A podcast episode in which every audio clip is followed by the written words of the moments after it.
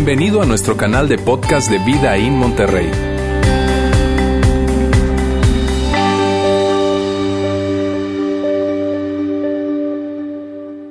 Muy buenas tardes, ¿cómo están?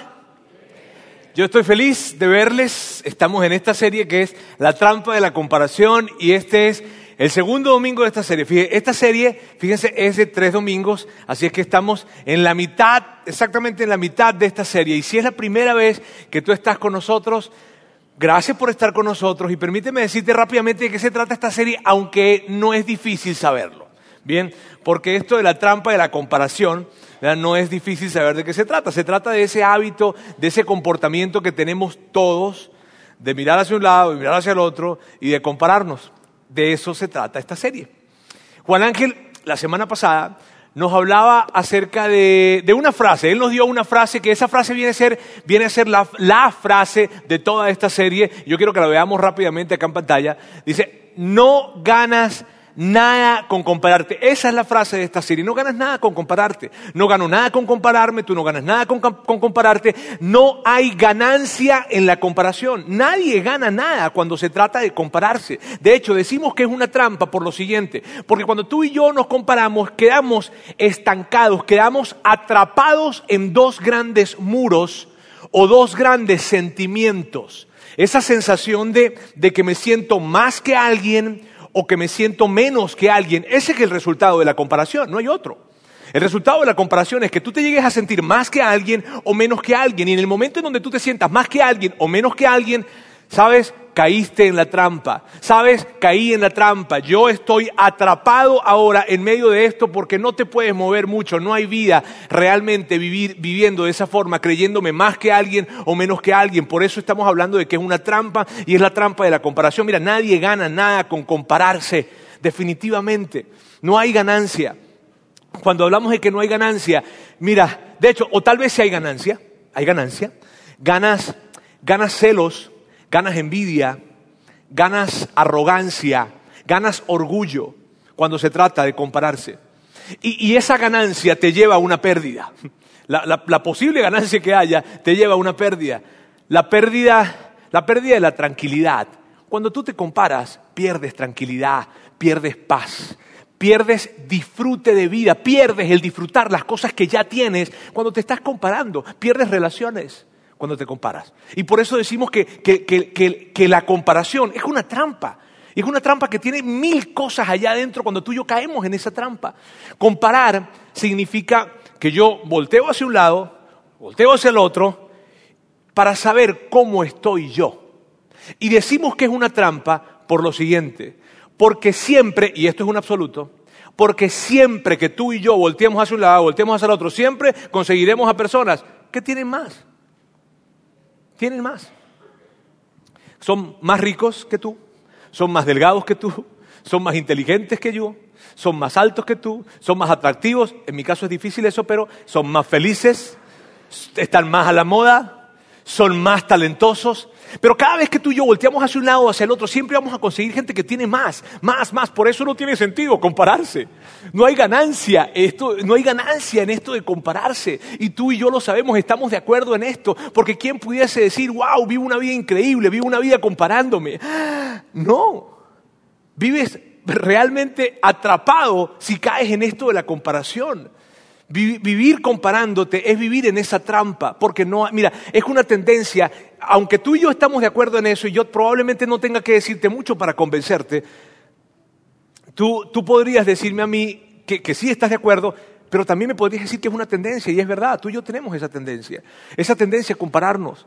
Y el punto es que hay, hay, hay, hay lugares en donde esto de la comparación, si se tratara de una semilla, hay tierras que son más fértiles que otras para que esa semilla germine. Esta ciudad tiene su particularidad con respecto a eso. Esta ciudad en donde estamos tú y yo, Monterrey, es muy vulnerable con el tema de la comparación. Entonces tal vez tú me digas, ok Roberto, ya entiendo, cuando me comparo caigo en una trampa, está bien, aquí estamos más expuestos porque estamos en esta ciudad que se mueve de cierta manera y hace que estemos más expuestos a compararnos. Entonces, ¿qué hacemos? ¿Qué hacemos para no caer en esta trampa? Juan Ángel nos hablaba la semana pasada de, nos hizo algunas preguntas. Nos hizo una pregunta y nos hizo otras preguntas. De hecho, terminó su mensaje hablándonos unas preguntas que, eran preguntas muy incómodas. Yo después hablé con él. No mentiras. Este, bien, y miren bien. Pero hizo una pregunta. Una pregunta que fue la pregunta, que es la pregunta clave que une toda esta historia. Y es esta pregunta. Dice, ¿a quién o qué voy a usar como mi punto de referencia para decir que estoy bien? ¿A quién o a qué?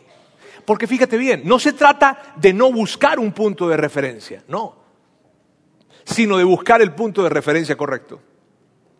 ¿Por qué? Porque todos naturalmente necesitamos que alguien se acerque y que nos diga que estamos bien, ¿cierto? Mira, todos, todos naturalmente queremos sentirnos competentes. Los hombres queremos sentirnos productivos. Las mujeres quieren sentirse atractivas también. Mira, todos, todos de alguna manera queremos sentirnos que estamos haciendo bien las cosas, ¿vale? Queremos que alguien se acerque y nos diga, oye, lo que hiciste, bien lo que hiciste. El trabajo que hiciste te quedó excelente. Lo estás haciendo bien, eres genial. Sabes que eres el tipo de líder que a mí me encantaría seguir, me encantaría ser parte de tu equipo o me encantaría contratarte a ti. Pero sabes, lo estás haciendo bien. Todos, tú y yo, tenemos esa necesidad de alguna manera. Que alguien llegue y nos diga, ¿sabes qué? Oye, brother, lo estás haciendo bien. Lo estás haciendo bien. Tú y yo tenemos esa necesidad natural. El tema es, ¿a quién le vamos a preguntar? El tema es, ¿quién será para nosotros esa referencia que vamos a voltear a ver para saber si estamos bien? Porque tú ya tienes esa referencia. Ya tú lo haces.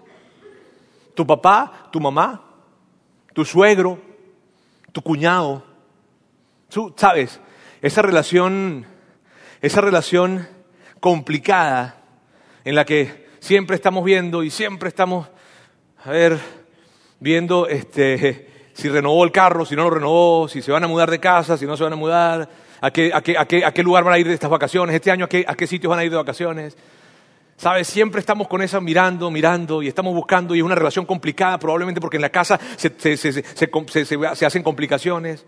Se, se hacen conversaciones y en las conversaciones, oh, yo siento que, o es tu primo, o es tu prima. Ah, y, quién es esa persona? Mira, ¿quién es esa persona que, que cuando te dice que tú estás bien, que te dice esto, oye, lo hiciste bien, wow. Cuando, ¿Cuál es esa persona que cuando te dice, mira, puede que todo el mundo te diga mal, oh, qué horrible, oh, no me gusta lo que hiciste, pero esa, cuando esa persona te dice, lo hiciste bien, mira, eso es como combustible que le echan al vehículo, a nuestro carro, y hace que podamos rodar más millas.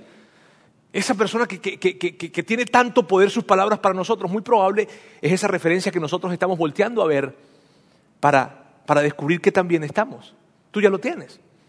Si estás en, la secundaria, en la preparatoria, en la universidad, ¿quién es esa persona? O, a, razón de qué tú vas a decir que tu promedio académico está bien o no. Alguien dice, no, pues hay una escala de valores, hay una escala de puntos. Sí, pero no, no te pasa que cuando tú aplazas, pero todos los demás aplazaron, dices, ah, bueno, ¿Cierto? Entonces, ¿cuál es tu referencia? Porque ya tienes una referencia, ya, hay alguien o algo que tú estás volteando para saber si estás bien. Y permíteme decirte esto. Mira bien, hay algo que, y esto, esto, no es, esto no es religioso, esto no es místico, esto que te voy a decir, esto nos pasa a todos, ¿ok? Y, cada vez que tú y yo, o, mientras que tú y yo estamos volteando para, para medirnos de alguna manera, llega algo, llega lo siguiente, llega un susurro. Es como una voz, no es el diablo. Si esto no es espiritual, ¿sabes? Esto no es que, ah, no, no, no es nada místico, nada de eso, no, no, no. Es una voz allí que ni siquiera es audible, es algo que llega a nuestra mente y llega para, hacernos, para hacer que nos preguntemos lo siguiente, óyeme, ¿cómo estoy? ¿Estaré bien? ¿Estaré haciendo las cosas bien? ¿Cómo, me verán los demás? ¿Qué, cómo me verá mi hijo, mi hija? ¿Cómo, ¿Cómo me verán en la empresa? ¿Cómo me verá mi familia? Llega ese momento y eso es un susurro, ¿sabes? Te digo, no es una voz audible, algo que llega, pero que siempre llega. Y a mí lo que me encanta, lo que me encanta de lo que estamos haciendo hoy, lo que me encanta del día de hoy, es que el cristianismo ofrece respuestas para saber acerca de esto. Y permíteme ser muy claro porque no me quiero dejar confundir. Cuando yo hablo de cristianismo, no me refiero a la iglesia cristiana como tal o a la iglesia católica, no, me refiero al cristianismo, a ese movimiento, a ese, a ese pensamiento global, a eso que va más allá, a esa manera de interpretar la vida que se llama cristianismo. ¿Sí? El cristianismo ofrece respuestas para saber el origen de ese susurro que llega. Y de hecho, de, de hecho, nos ofrece respuestas para saber de dónde viene eso que siempre nos preguntamos o llega un momento en que nos preguntamos eso, pero también nos ofrece explicaciones para saber por qué nos preguntamos y mucho mejor aún, nos ofrece una solución para saber a quién o qué deberíamos voltear para descubrir cómo estamos en la vida. Y por eso me emociona el día de hoy. Mira, si tú, si tú eres un seguidor de Jesús, cristiano católico, probablemente lo que tú vas a escuchar el día de hoy es algo nuevo para ti, probablemente, o no o probablemente es algo viejo que está empaquetado de una manera diferente. Pero si tú no eres un seguidor de Jesús, y a ti quiero hablarte ahora, si tú no eres un seguidor de Jesús, si tú no te consideras un creyente, ¿sabes? Tú tienes muchas dudas, viniste porque te invitaron, en fin. O probablemente tú dices, Roberto, yo creo en Dios, pero con Jesús como tal, tengo muchísimas reservas, tengo muchas dudas. En fin, si tú, si, tú, si tú eres ese tipo de persona, yo te doy las gracias por estar acá y yo te voy a pedir, por favor, de que de que prestes muchísima atención por, por, lo siguiente. Porque yo no, yo, yo, ciertamente yo no te conozco, no sé quién eres, pero, pero yo sé algo de ti. Yo sé que llega un momento en tu vida, si es que acaso no ha llegado, llega un momento en tu vida, en tu presente, en tu pasado, en tu futuro, llega un momento en donde te haces esas preguntas, en donde te detienes y te haces esas preguntas sin que nadie lo sepa, pero te haces estas preguntas adentro de ti. ¿cómo estoy? ¿Será que me aceptan? ¿Será que, será, cómo me verán? Llega ese momento y sabes, el impacto de la respuesta a esa pregunta hace que pueda vivir una vida plena o no. Y por eso es tan importante esto. Así que mírame, esto que, esta forma de vida, esta forma de ver la vida, que se llama el cristianismo, que probablemente fue mal representada para ti, porque vino alguien que de repente te dijo que el cristianismo tenía que ver con que algún día, en un futuro, en un momento, tú irías al cielo.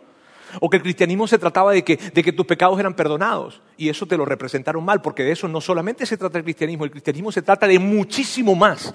Y hoy vamos a hablar acerca de eso. Y yo te voy a hablar hoy, el día de hoy, te voy a hablar de eso mucho más que significa el cristianismo. Y que estoy tan emocionado de poder decirte eso. De hecho, por eso no predicó ni Juan Ángel ni Lauro, sino yo. Es una broma. Pero miren bien, ¿y cómo vamos a ver eso?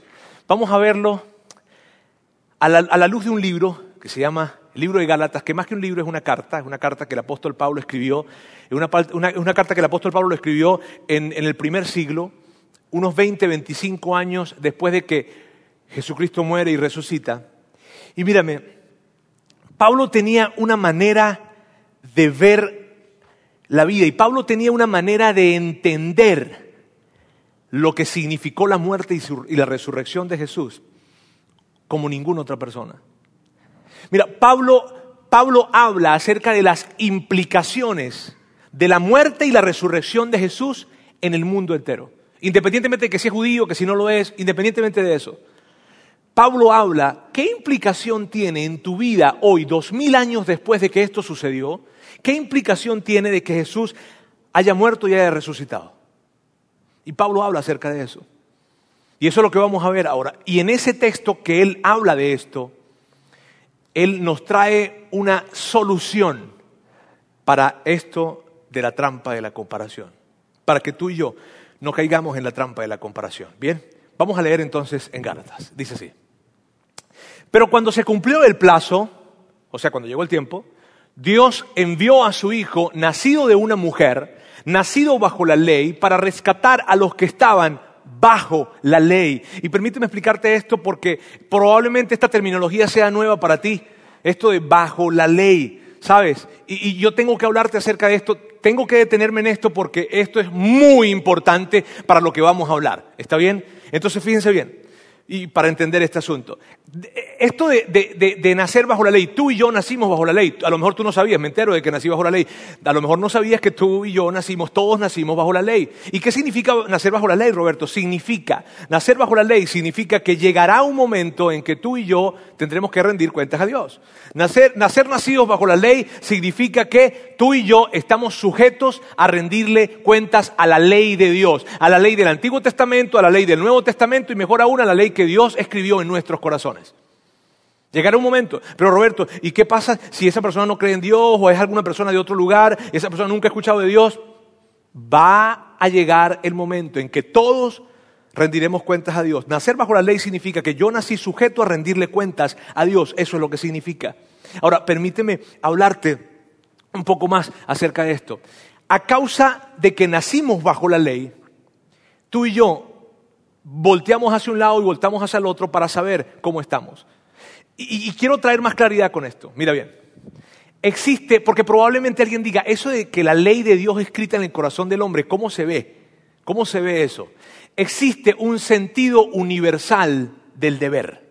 Independientemente de donde tú, hayas nacido, independientemente de en donde tú vivas, en donde tú te hayas criado, quienes hayan sido tu familia, en fin, existe un sentido universal del deber. ¿A qué te refieres con eso, Roberto? A lo siguiente, a que independientemente del lugar en donde estés, sea acá o en otro continente, la gente piensa, dentro de ellos mismos piensan, tú y yo pensamos que cosas como esta. Óyeme, él no debería tratarla a ella así, ella no debería tratarla a él.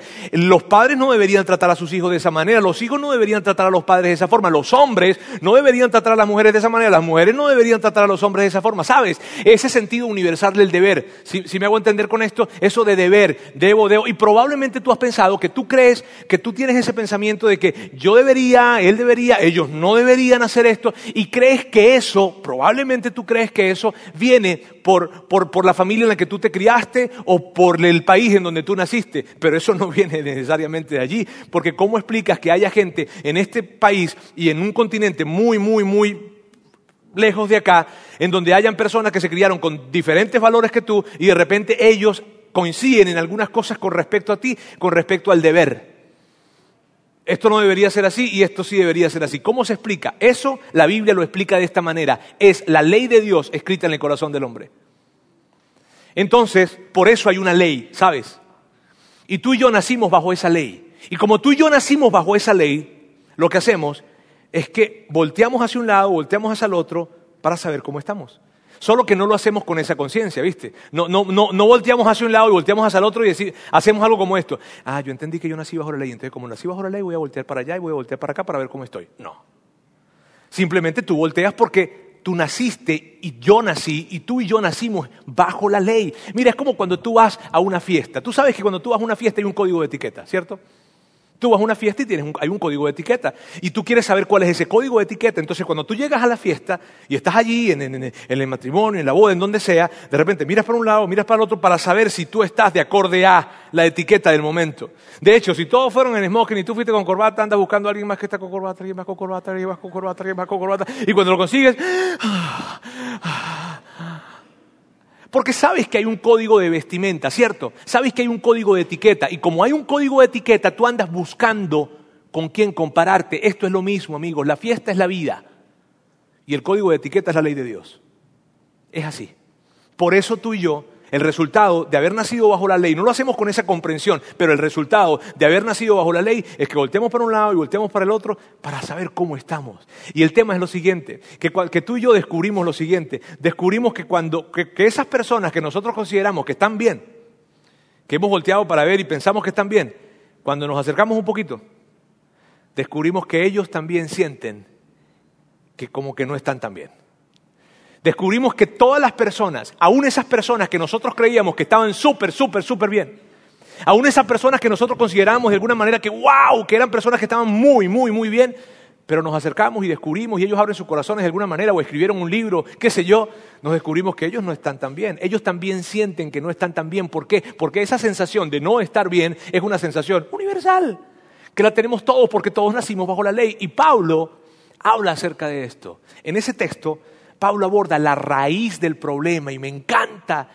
a Pablo en esto, porque Pablo aborda la raíz del problema. Pablo habla de por qué ¿Cuál es la razón por la que no existe una no existe una adquisición que sea suficientemente grande o una relación que sea suficientemente fuerte, estrecha, buena, como para que nos sintamos del todo bien. No existe. Y Pablo aborda eso. Y él dice que el problema es el siguiente, el problema tiene que ver con esto, con que tú y yo nacimos en medio de una relación rota. Tú y yo nacimos en medio de una relación rota entre el creador y la creación.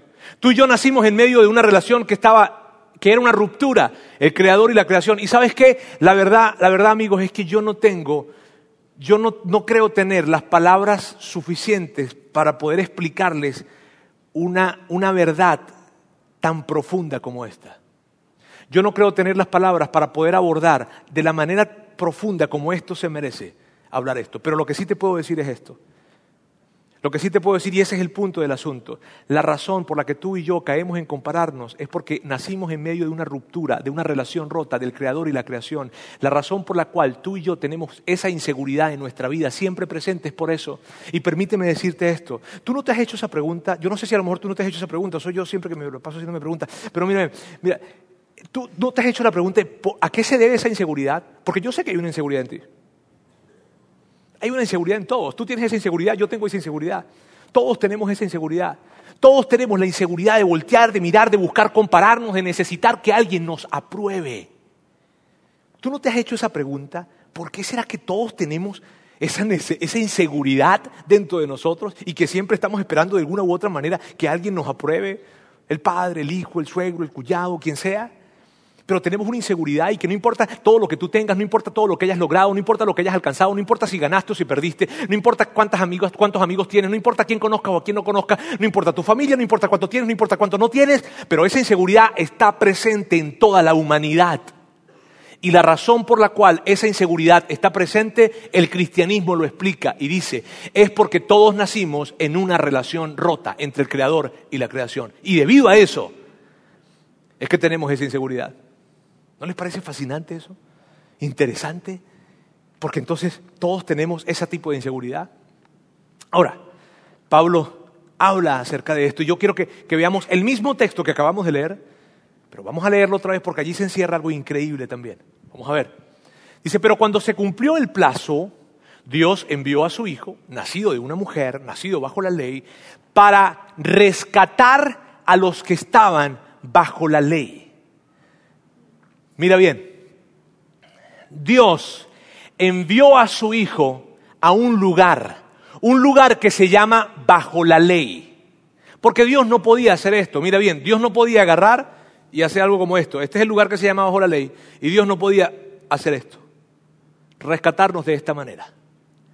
¿Sabes? Lo que Él hizo fue que Él envió a su Hijo a este desastre que se llama bajo la ley y lo hizo para que nos rescatara. Él envió a su Hijo a un lugar que se llama bajo la ley.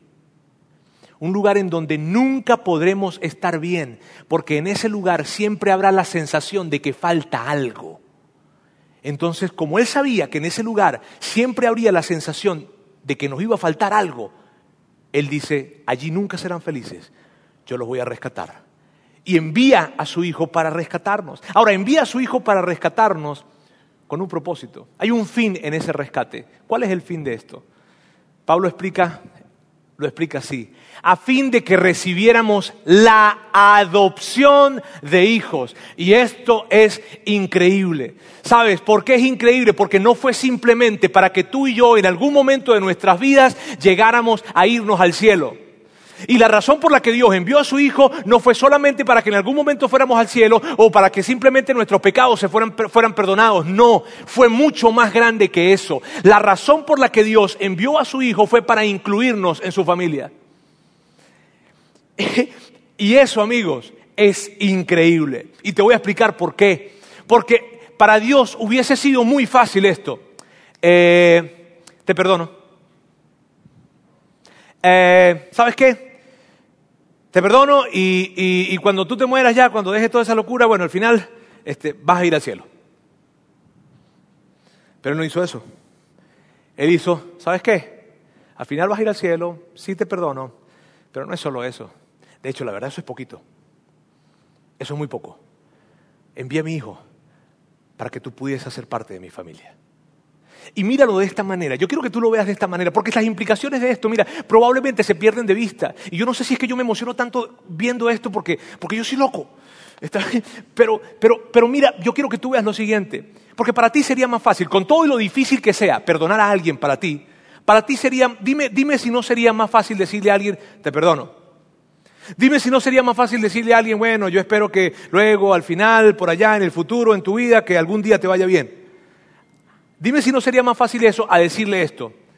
Mira, ven acá, vente a mi casa. Ahí tienes una recámara, eres parte de la familia. Dime si no es mejor decir, no, Roberto, déjamelo en, que, en que lo perdono ya. Porque yo puedo perdonar a alguien, pero meter a alguien en mi casa y en mi familia y darle mi apellido, eso es más grande. Y lo que está diciendo Pablo es esto, no se trató solamente de que Él muriese por tus pecados ni que algún día vas a ir al cielo, sino que se trata de que ahora eres parte de su familia. Órale. Mira, mira, mira, mira, mira esto. Pablo escoge esta palabra de adopción, pero la escoge, él es cuidadoso al escoger esa palabra. ¿Por qué dices que es cuidadoso, Roberto? Por lo siguiente. Pablo, el Antiguo Testamento fue escrito en arameo, el Nuevo Testamento fue escrito en griego koiné. Y mira bien, Pablo, quien es judío, pero que también conocía las dos lenguas, Pablo escoge esta palabra de adopción. ¿Y por qué te digo que la escoge? Porque la palabra de adopción no existía en el arameo. De hecho, no existía, nunca existió un proceso de adopción como tal. De hecho, hoy en día yo no sé si exista esa palabra en el, hebreo o en el judío. No, no sé si lo exista. En ese tiempo definitivamente no existía. Y entonces, ahora, él está escribiendo a la gente que vivía en Galacia. Es lo que hoy en día es Turquía. ¿Está bien? Y él escribe a ellos, y en esa cultura, esa cultura era una cultura grecorromana, que independientemente de si tú eras judío o no, tú ibas a entender la palabra adopción. Aunque tu lengua materna no, nunca, nunca la conociste, esa, allí la conocías porque habías vivido en esa cultura grecorromana. ¿Y por qué es importante hablarles de esto? Por lo siguiente. Porque cuando tú escuchas la palabra adopción, probablemente tú la asocias con un bebé, ¿cierto? Que cuando piensas en adopción piensas en un bebé, pero cuando ellos pensaban en adopción no pensaban en un bebé, porque en ese tiempo lo que menos se adoptaban eran bebés. De hecho, era muy raro adoptar bebés. ¿De verdad, Roberto? Así es. Lo que se adoptaban eran adultos y se adoptaban adultos para asegurarse que el linaje siguiera. Se adoptaban adultos para asegurarse que, la herencia llegara. Se, adoptaban adultos por temas políticos, por temas religiosos. Así es que era muy normal, era muy normal que de repente a ti te llegara una carta que te dijera, hola señor fulano de tal, le damos las, eh, em, le felicitamos. ¿Por qué? Porque ahora usted es parte de la familia bautista. Qué honor tan grande sentirías cuando tú te llega esa carta, ¿verdad? Ahora, mira bien, era normal que alguien recibiera esa carta.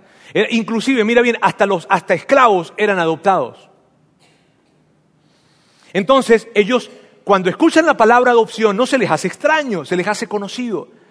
Y lo que ellos están escuchando cuando están leyendo la carta de Pablo, que dice que a fin de que los recibieran en adopción como hijos, lo que ellos están escuchando es lo siguiente. Están escuchando, Dios que te conoce como adulto, que conoce todo lo que tú tienes, que conoce todo lo que no tienes.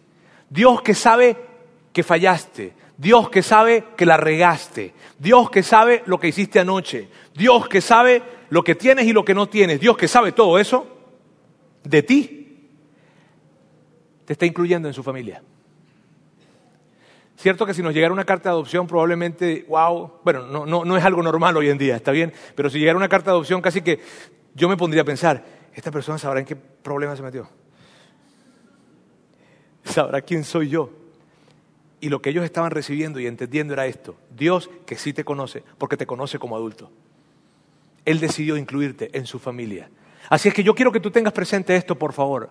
Lo que hizo Dios no se trató solo de que algún día, en algún momento de tu vida vas a llegar a ir al cielo, ni se trató solamente de perdonar los pecados, sino que se trata de algo mucho más grande. Lo que Dios hizo al enviar a su Hijo a esta tierra fue rescatarte para que ahora seas parte de su familia.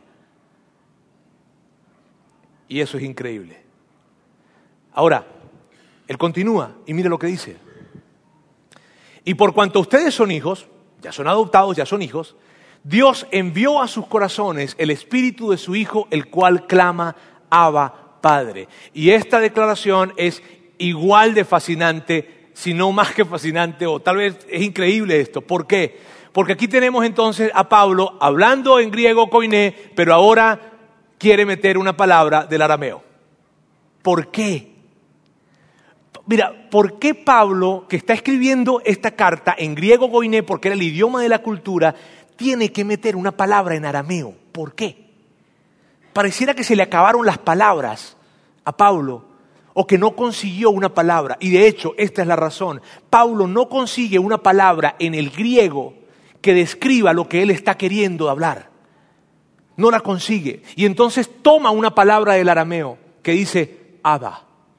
Mira, es como que si a ti te llegara, es como si a ti y a mí te llegara, nos llegara una carta en donde nos dijera, mira, este, ustedes fueron, eh, eh, así, está bien en español, ustedes fueron adoptados por, por, por la familia eh, bautista y ahora, ¿sabes? Van a poder ustedes, cuando vean a Roberto, hablar con él y decirle, Dari Padre. Y tú dirás, a ver, a ver, a ver, a ver, ¿por qué no escribiste solamente Padre? Por lo siguiente, porque en el griego la única palabra que existía para presentar esa relación era Padre, y esa palabra era muy formal para lo que Pablo quería representar. ¿Sabes? Padre se quedaba corto. Porque, cierto, y en esto nos parecemos con respecto al idioma, ¿cómo llamas tú a tu papá? Padre. ¿Cierto que no le dices Padre? Aló, padre. ¿Cómo estás, padre? Feliz año, padre. Feliz cumpleaños, padre. No. Padre, ¿podrías abrir los puertos de tu aposento para poder entrar? No. O sea, no, no hablas y no te expresas con tu, con, tu papá como padre. ¿Cómo le dices? Papá. Y Abba lo que significa eso, es eso. Abba significa en arameo papi, papito, papá. Y Pablo tiene que usar esa palabra para poder representar la esencia de la relación que hay entre una persona que coloca su fe en Jesucristo y Dios. Ese es el tipo de relación que hay. Y probablemente tú me digas a mí, oye Roberto, yo no sé si pudiese llamar a Dios papito. O sea, se me hace extraño sentarme a hablar con él y decirle, papito, papi, se me hace extraño. Y Pablo te diría, sí, exactamente. Eso es lo que quiero que yo entiendas, que es extraño, es incómodo. ¿Por qué es incómodo? Porque es demasiado cercano a quien tú le dices eso. Y lo que yo quiero que tú veas es que la relación que tú tienes ahora con Dios es así de cercana. Es tan cercana que puedes llamarle papi, papito, a quien no llamarías de esa forma definitivamente. Y eso es lo que Pablo está hablándoles a ellos. Y es increíble esto, es una noticia increíble. Porque Pablo quiere asegurarse de que ellos sepan de qué se trata. No, padre es muy formal, viejo, es papi. Es papá. Y basado en esto, yo quiero aterrizarte más esto. Y quiero hacerte una pregunta. Los padres perfectos, ¿con quién comparan a sus hijos? Y probablemente tú digas, yo no, hay padres perfectos, tal vez, ¿no? Bueno, piensa en un padre normal, pues. ¿Qué padre normal? O qué padre perfecto, pero qué padre normal agarraría a su hijo y diría, pequeño, recién nacido, en fin, a ver, ay, pero me gustaría que tuviera los ojitos de él, el pelito de aquel, la naricita de aquella. O sea, ¿qué padre normal hace eso? Y tal vez tú digas, yo conozco a algunos, Roberto. Ok, si tú conocieras a alguno, si tú, si tú supieses de alguien que llega a hacer eso, ¿de quién sería el problema? ¿Del papá o del hijo? ¿Quién está mal en esta historia? Porque qué padre perfecto compara a su hijo. Ninguno. ¿Con quién compararía un padre perfecto a su hijo? Con nadie. Entonces te quiero hacer esta pregunta. ¿Con quién te compara tu Padre Celestial? ¿Con quién? ¿Con tu cuñado? Con tu suegro, con tu papá, con la artista de la tele, con tu hermano. ¿Con quién te compara tu Padre Celestial? Mira, mientras que para ti el cristianismo sea simplemente un lugar en donde vas a ir cuando te mueras, o mientras que para ti el cristianismo simplemente sea que Dios te perdonó los pecados, tu cristianismo es muy limitado. Porque la realidad del cristianismo es mucho más grande es Dios enviando a su Hijo a rescatarte a ti y a mí para que tú y yo le podamos llamar papá. ¡Wow! Eso no tiene... O sea, no, es que se me acaban las palabras para tratar de explicarte esto. Que tú puedas con toda confianza decir, papá, te hago esa pregunta, esa misma pregunta te la hago. ¿Con quién te compara tu Padre Celestial? Y quiero que me la contestes, por favor, en voz audible, o sea, en voz alta. Y que me la contestes como un regio, así no lo seas. ¿Con quién te compara tu Padre Celestial? Con nadie. ¿Con quién me compararía? No sé. ¿Con quién me compararía a mí? Con Juan Ángel que predicó la semana pasada. Con Lauro. Con Alejandro Mendoza en Saltillo. Con el pastor de la esquina con Andy Stanley, con Juan Beriken, con el Papa Francisco. ¿Con quién me comparará? Con nadie. Esas son buenas noticias. Ahora hay otra pregunta increíble. Y es esta. ¿De quién debería venir la estimación tiene? Debido a todo esto, ¿de quién debería venir la estimación entonces que tienes de ti mismo? ¿De quién? Mira, ¿acaso no todos los padres llega el momento en que nosotros nos sentamos con nuestros hijos y le decimos, a ver mi amor, yo sé que tú has vivido ese momento si eres padre, y si no, mírame, lo vas a vivir. Llega ese momento en donde nos sentamos con nuestros hijos y le decimos, le decimos esto, mi amor, mi amor, si tan solo tú te pudieras ver como yo te veo. O sea, si tú, si tú pudieras ver lo que te está pasando como te ve papá. Si tan solo supieras lo que, lo que, la realidad acerca de eso. Estás tan preocupada, estás tan preocupado, pero si te pudiese ver como yo te veo sería todo tan diferente para ti. ¿Cierto? Que tú como papá sabes eso. ¿Cierto que tú, verías a tus hijos y dices, papá, campeón, princesa, si te vieras como yo te veo, sería todo tan diferente para ti. ¿De quién debería venir la estimación que tienes de ti mismo? ¿De quién? ¿De tu cuñado, de tu padre? ¿De, ¿De quién? Dime de quién. De tu Padre Celestial. ¿Acaso no debería venir de tu Padre Celestial?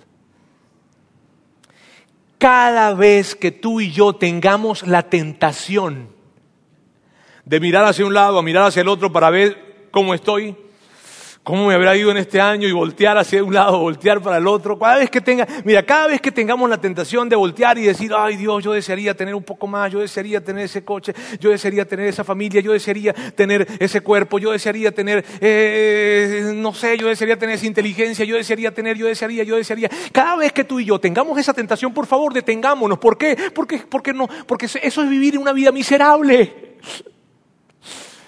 Cada vez que tengamos esa tentación de decir, ah, yo desearía, yo desearía esto, yo desearía haber pagado esto, yo desearía tener esto, yo desearía ese cuerpo, yo desearía ese conocimiento, yo desearía esa familia, yo desearía ese esposo, yo desearía esa esposa, yo desearía, ¿sabes qué es lo que vamos a hacer tú y yo? Y es lo que Dios nos invita y es lo que Pablo nos trata de, de explicar, es esto. Cada vez que tengamos esa tentación, por favor, detengámonos y digamos, no me voy a comparar porque no gano nada con compararme. No me voy a comparar porque no gano nada con compararme. Dios por favor, ayúdame a verme como tú me ves.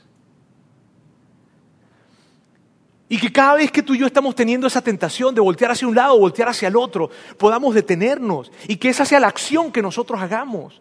Que cuando tengamos la tentación de voltearnos para allá y decir yo desearía ser más inteligente, yo desearía hacer esto, yo desearía otro, digamos, no me voy a comparar porque no gano nada con compararme.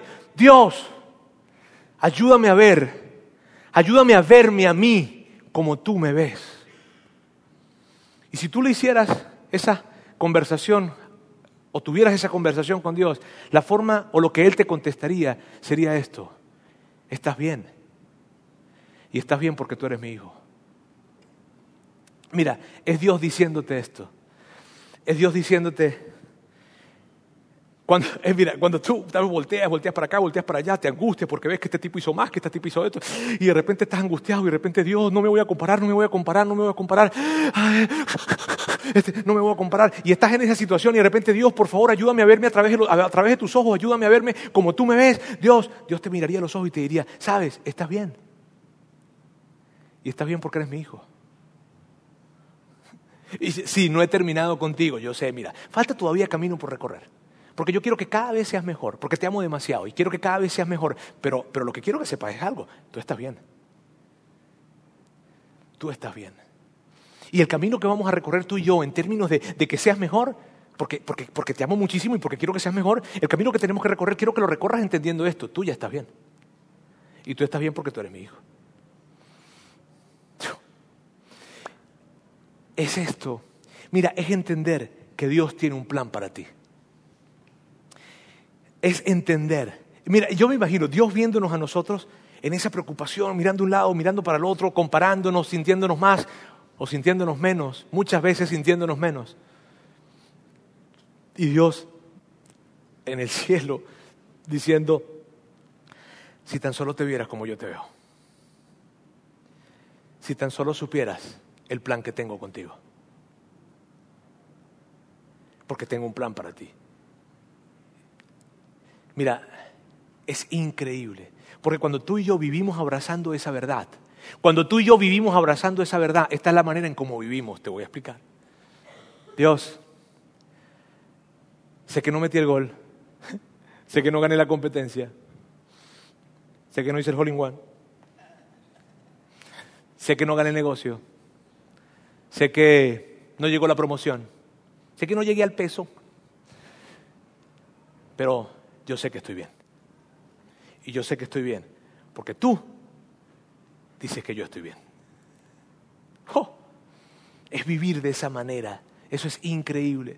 Si yo tuviera, mírame, si yo tuviera que resumir esto, lo resumiría de esta forma. Dios te hizo Dios es tu Padre, Dios te ama, Dios te rescató y por eso Él es el único que tiene la autoridad para definirte. Y Él, quien fue el que te hizo, quien es tu Padre, quien te ama y quien te rescató, dice que estás bien. Eso, las implicaciones de esto son increíbles, porque Él es quien te define. Sabes, no es, no es otra persona más y por favor, no te compares. No nos comparemos, porque vivir una vida de comparación es muy agotador. Vivir una vida comparándote, vivir una vida mirando hacia un lado y mirando hacia el otro para ver cómo estoy, es muy agotador. Es, es, mírame, te absorbe toda la energía. No, mira, es vivir una vida miserable. Cuando yo miro hacia un lado y cuando miro hacia el otro, comparándome constantemente, es vivir una vida miserable, ¿sabes? Es muy, muy agotador vivir de esa manera.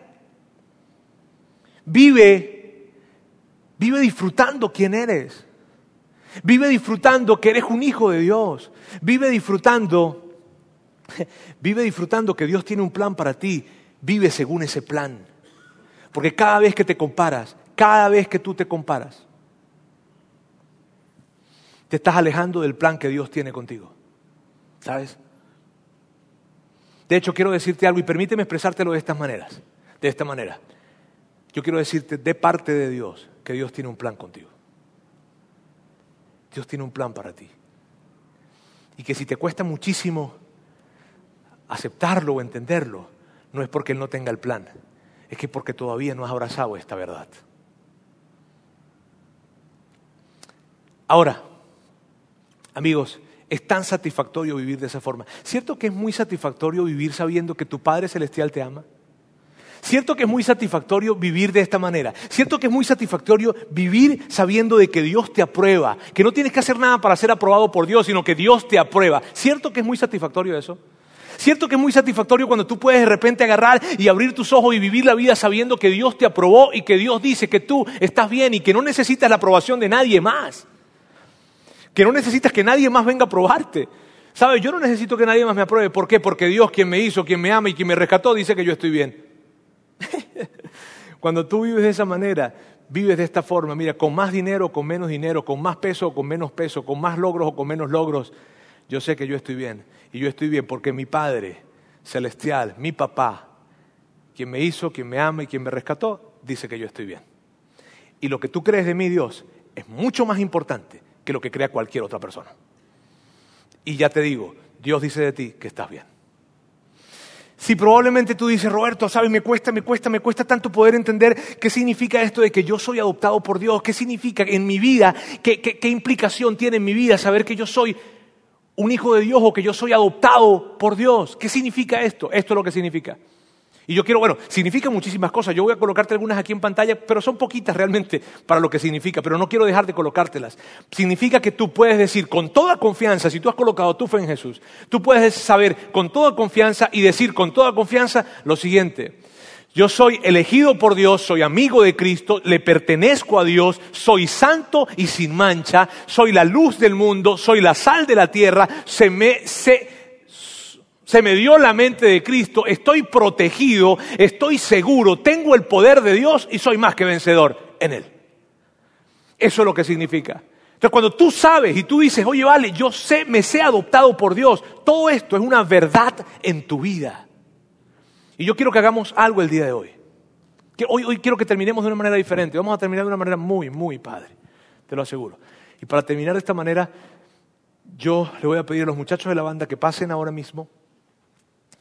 Y quiero pedirles a ustedes de la manera más respetuosa que hay, que por favor se coloquen de pie.